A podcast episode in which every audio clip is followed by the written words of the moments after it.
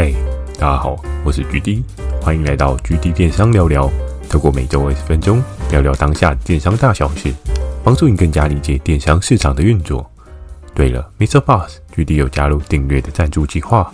如果觉得 GD 的内容有帮助到你的朋友们，想要特别支持我的，也可以前往订阅赞助哦，支持我说出更多好的电商相关内容。如果想要询问的电商相关问题，可以在 Mr. Boss 留言板留言给我。懒得打字的话呢 First Story 又推出新的语音留言功能，期待大家可以给我更多不同的建议。好的，我们正式进入今天的主题。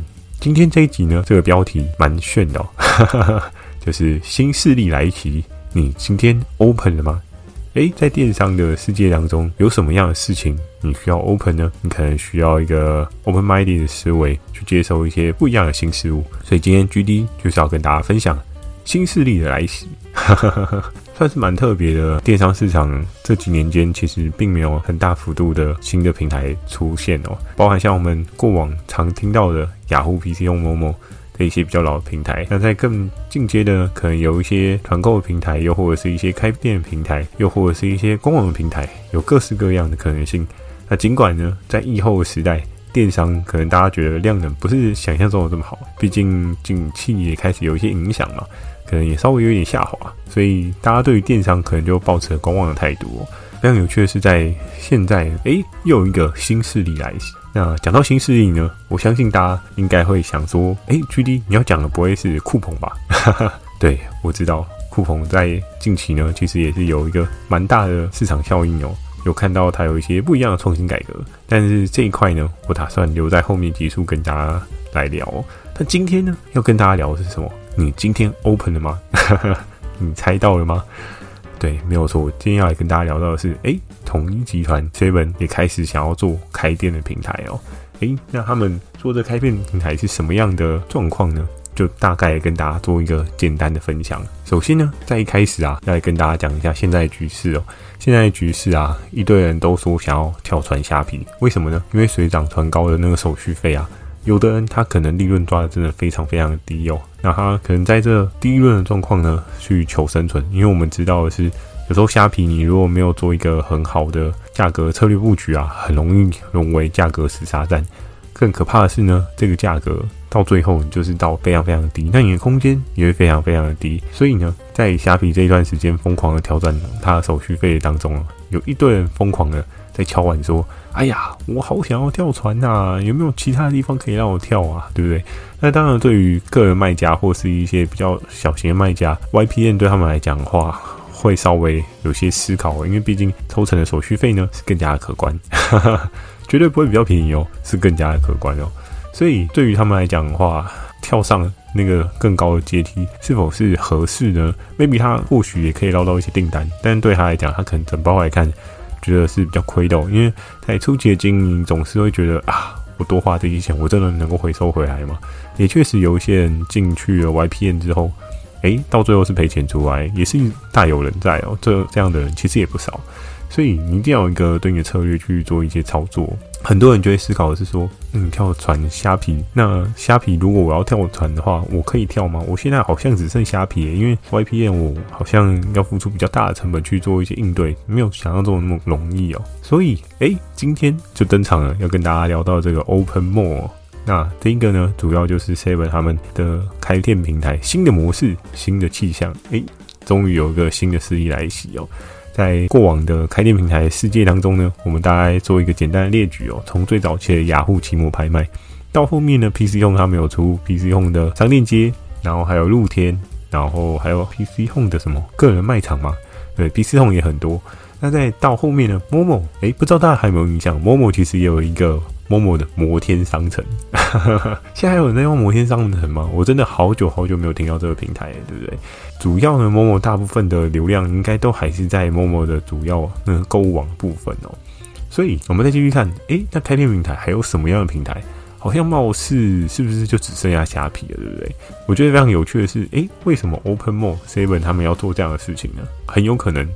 是在于市场上面的一些反馈跟一些状况哦，毕竟虾皮一直涨手续费啊，暴力涨手续费这件事情，很多人都是看在眼里，那很多卖家都是啊，只能接受啊，没办法，他就是我的衣食父母啊，那我就是要在当中找一些生路。但非常有趣的是说，如果有一些人他商品刚好就是价格极其敏感，然后你可能就是赚那种中间的过手费啊，比如说你今天就是那种日用耗品，假设像是大家比较常知道的知名品牌实验的牙线棒啊，还是什么各式各样，你可能用那样带流量的东西去帮助自己赚钱，可是到后面呢，因为毕竟你的空间值非常非常的低嘛，所以你就会越做越辛苦。虾皮涨，你可以涨吗？不好意思哦，你涨了就不会有人跟你买，因为你有可能赢在对应的商场上面，他们价格有一些实体通的人事管销成本，所以他没有办法到太低。那你就是因为没有这个，你才可以比他来便宜哦。但你只要一比他贵，诶，我今天可以去转角的实体店面买，为什么我要特别在虾皮上面下单呢？再加上免运券又越来越少，哈 哈对不对？所以很多人看到新的平台，哇！非常非常的开心哦！为什么？终于有船可以让我跳了，对不对？Seven 可以有搞头一点吗？哈哈哈但这一块呢也非常有趣哦，因为大家也都在讲啊，有各式各样开店平台。那当然，以 PC Home 跟露天来讲的话，它也算是本土的开店平台啊。但是近几年间呢，以开店平台来讲的话，真的就是官网的平台。比较多一点哦，比如说像九一 App 啊，或者是 Shopify 啊之类的，大家可能主推走官网，可以自己掌握，可以自己操纵，你可以了解更多更多的数据面，帮助你做更好的商品的规划，就会变成是说，像这种一般性的开店平台是比较少，比较强势呢，真的真的就只有虾皮哦。很多人可能都会想，哎、欸，还有露天啊，还有 WiFi 啊什么的，对，但是。相对来讲的话，虾皮的光芒真的很难被人家盖住哦。所以呢，今天多了这个 iOpen Mall，就让大家也是非常的期待。诶，统一跳下来之后，状况会不会变得更好？诶，会不会有一个新的可能性、新的出路？不再只是去看这一块的市场。那在这一个部分呢，也要跟大家解析一下哦。诶，为什么 Seven 会下这一个布局策略哦？举例我在 Facebook 上面常常会。去逛一些对应的团购嘛，或者团妈，或者一些 Under Table，他们可能有在团一些不一样的东西。比如说像最近很热防晒的商品，你就会看到很多团妈在说：“诶，我这边有比较便宜的，我们要不要抽一单呢？”然后打了一堆呢，下面就是写什么：“诶，我可以卖货变，我可以好卖家。”对，各式各样，就是全家跟 Seven 他们所做的一些策略操作。这个量体呢，其实实际也帮助到很多的团购主，因为团购主。他们如果再将他们商品上到虾皮啊，去吸对应的流量，又或者是让虾皮收手续费啊，其实那个手续费真的是非常可观哦。以现在虾皮手续费来讲的话，应该至少看你有没有参加免运费啦。如果你有参加免运费的话，好像都要破十 percent 以上哦。所以在好卖家跟卖货变的市场里面呢，诶，就很简单，赢货两訖，也不需要任何抽成。那我今天就可以用这个服务。然后得到比较好的运送的品质嘛，毕竟今天 Seven 跟全家他们还是电商当中的两大龙头，你拥有这两大龙头帮你做货物的配送，一定是加分没有减分的嘛。虽然还是会有一些未取的问题啦，但是呢，那只是一小部分的小问题嘛。所以啊，我相信 Seven 他们在做这样的策略操作之前，已经有做前期很多的策略布局哦。毕竟前期虾皮它也是靠着超商起来的嘛。超商的势力去帮他布局各各大的小店哦，才能够换得这么强势的策略联盟状况。所以不难想象啊，Seven 他在这时候要跳出来做这样的事情呢，是很合理的，因为它包含连运费的部分啊，哇，都比虾皮还要来得强势哦。没办法嘛，它就是整个超商界的龙头嘛，目前是这样子啊。当然不知道后面全家会不会有超车的可能性，那我们就拭目以待。只不过呢，在这个过程当中呢。主要是他在卖货变的那个部分啊，累积了一定的商家的能量哦。因为在团购组的部分啊，很多人真的都是朝这个方向去做，毕竟它上面的手续费是非常非常的低，甚至是没有的。目前看到它的开店平台是没有任何手续费啊。很多的开店平台开台的时候，多半都是用这样的策略去搭配哦。我记得他们在 Facebook，他们好像有一个对应的粉砖，我有稍微加了一下，看了一下。诶，新加入的人有什么样的分享内容哦？这些内容呢也非常有趣哦。你知道吗？其实，在他们好像是三月还是二月的时候开始做这件事情。距离我呢也是在最近的时候才开始知道这件事情。为什么呢？就 Facebook 广告打出来嘛，诶，突然有这个，那就好奇想说看一下新的通路有没有什么一些不一样的可能性。于是我在看的过程当中啊，也加入了他们新手村，稍微看了一下里面的人做一些反馈哦。很多人会说：“诶、这个上架的部分啊，有各式各样的地方需要优化。为什么呢？需要优化的点，比如说像是上图片啊，一次上一张。诶，如果你有用过虾皮的话，你就知道虾皮一次可以全上，还不用一次上一张哦。所以你一次上一张，你要上到民国几年呢？哇，这就是一件值得思考的事情。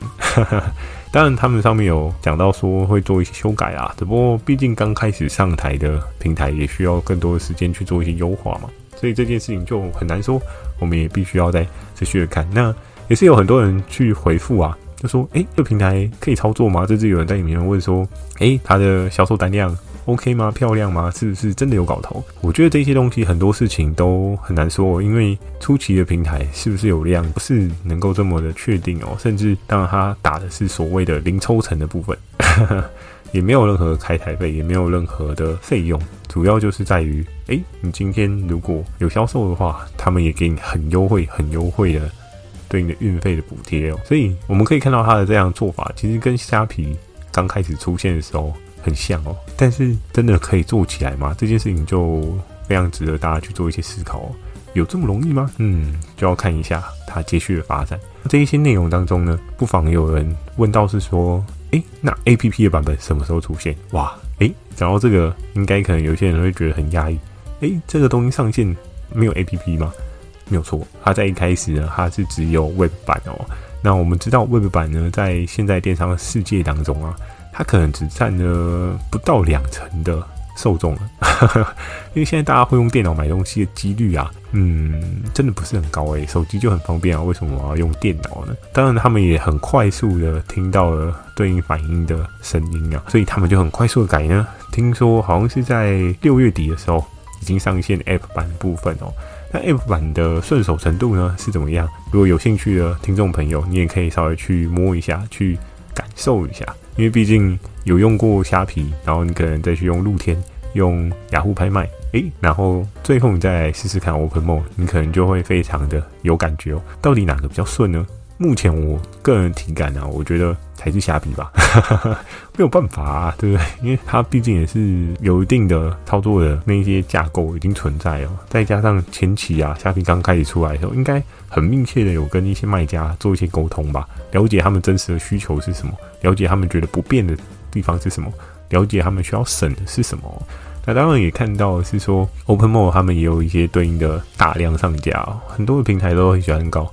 会大量上架，一次搞定，诶，节省你的时间，那就可以卖，对不对？但是啊，在这个过程当中，大量上架是不是真的就能够很有帮助呢？这也是一个问题哦，因为你可能会有一些细节没有调整好，去做一些对应的可能性，也是会或多或少有些影响的。那接下来最后呢，要来跟大家聊到的是新平台的评估指标参考建议。我觉得这件事情是非常重要。当然不是说现在这个参考建议啊，你就是听完之后就没有任何改变。这件事情其实是要持续关注的哦。但是你距离我现在观察这个平台啊，我的想法是这样，简单跟大家做一个解析哦。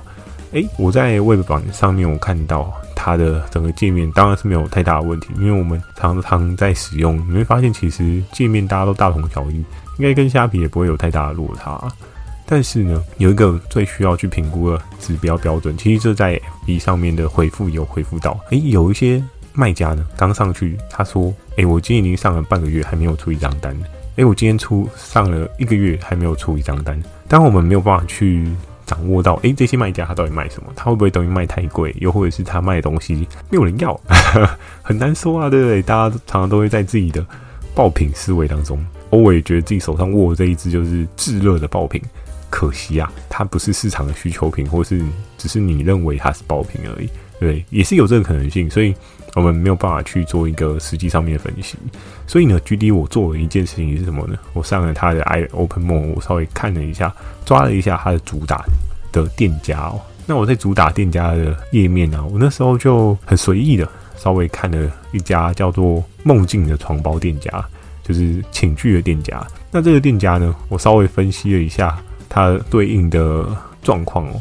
主要它开店的时间点呢，是在五月十三，如果我没有记错的话，五月十三号呢，它到现在距离我录的这个 timing 啊，是多长的时间呢？大约是六月底的时候我录的这一，所以呢，五月十三到六月底大概有一个半月，四十五天的时间。四十五天的时间，我不确定它上面那个数字是不是真实的数字，但是它上面有显示购买的人次数哦。购买的人次数呢，差不多是四十九人。所以四十九人，我们去换算的是说，以床包的订单基本的价格区间呢。当然，现在床包有贵的，也有便宜的，我们就抓一个中间值，不会太贵，也不会太便宜。大概我们抓个五六百块，抓个五百块做一个统称好了。你以四十九乘以五百块来讲的话，差不多就是两万五上下。两万五上下呢，你去除以对应的一个半月，我们就除以一点五就好了。所以平均一个月的话，差不多就是一万六千六百六十六这样的数字哦。那在对应的客单的状况的话，我们就可以看到啊，你在一个半月，差不多四十五、四十七天左右，你只拿到了四十九个购买人次，所以相对来讲的话，一天可能只有一笔单，这还是他的主推的卖家哦。但如果不是他主推的卖家呢，能够有这样的单量吗？嗯，这就是另外一个需要思考的地方了。它的流量跟它对应的量呢，是不是非常高的呢？这可能要持续观察哦，因为我们不确定说。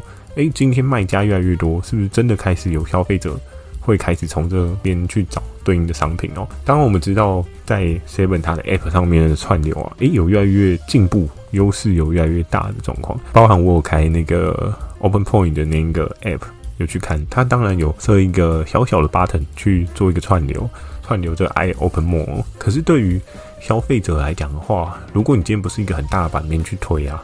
诶，一个小小的点，我为什么要点进去？一定要有一些利多吗？比如说，诶，今天领券 iOpenMall 全部九折还是什么的？诶，那或许有一些人会想说啊，那我可以去稍微看一下。可是如果没有这样的动作的话，很有可能啊，iOpenMall 它的对你的流量是导不出来，甚至它没有流量，你有东西也没有用啊，对不对？所以就会看到有一些人可能上架上的很开心，然后诶，没有什么卖啊。那就白忙一场哦，所以在时间上面配置上面，你也可以做一些思考。诶，我是不是要去试试看这个新的平台？这些指标建议呢，听起来是不是大家就觉得，诶，好像先不要做好了？我觉得以目前的状况来讲的话，因为毕竟它刚上 App 版嘛，所以 App 版之后会不会有什么发酵的涟漪呢？这一部分我们需要持续关注。GD 我也会持续的跟大家做一些分享哦。如果大家真的也想要更及时的去看到这个平台是不是有搞头的话，我建议大家可以去找一个你看得顺眼的人气店家，又或者是他的购买人次数还蛮高的。比如说像我看到欧文也有在里面，欧文好像是三月就进场吧，然后现在也是好也是三个多月了嘛，他的订单数好像购买人次数也是差不多两百五，所以大家可以去做一些计算哦。购买人次数这样的数量的话，是不是很 OK？那你也可以去同步看一下欧文他的客单大概是在什么样的水位哦。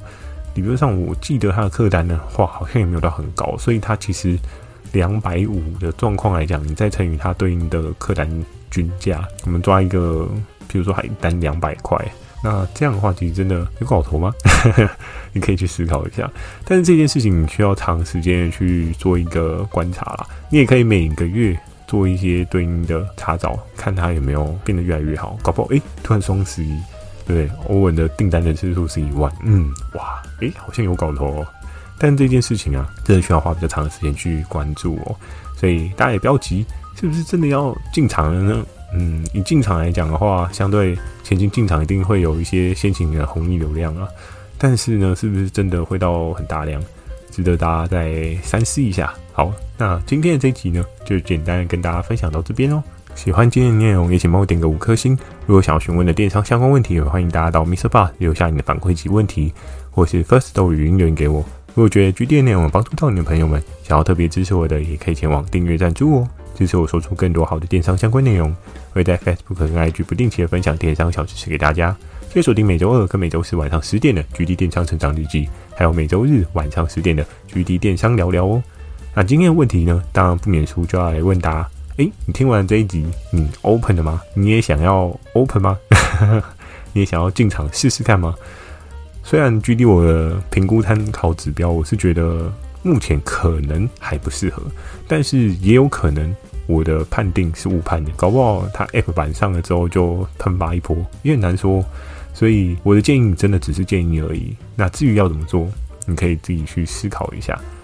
那也欢迎大家可以在下方留言告诉我，诶，你想要进去吗？还是你不想要进去？好的，祝大家有个美梦，大家晚安。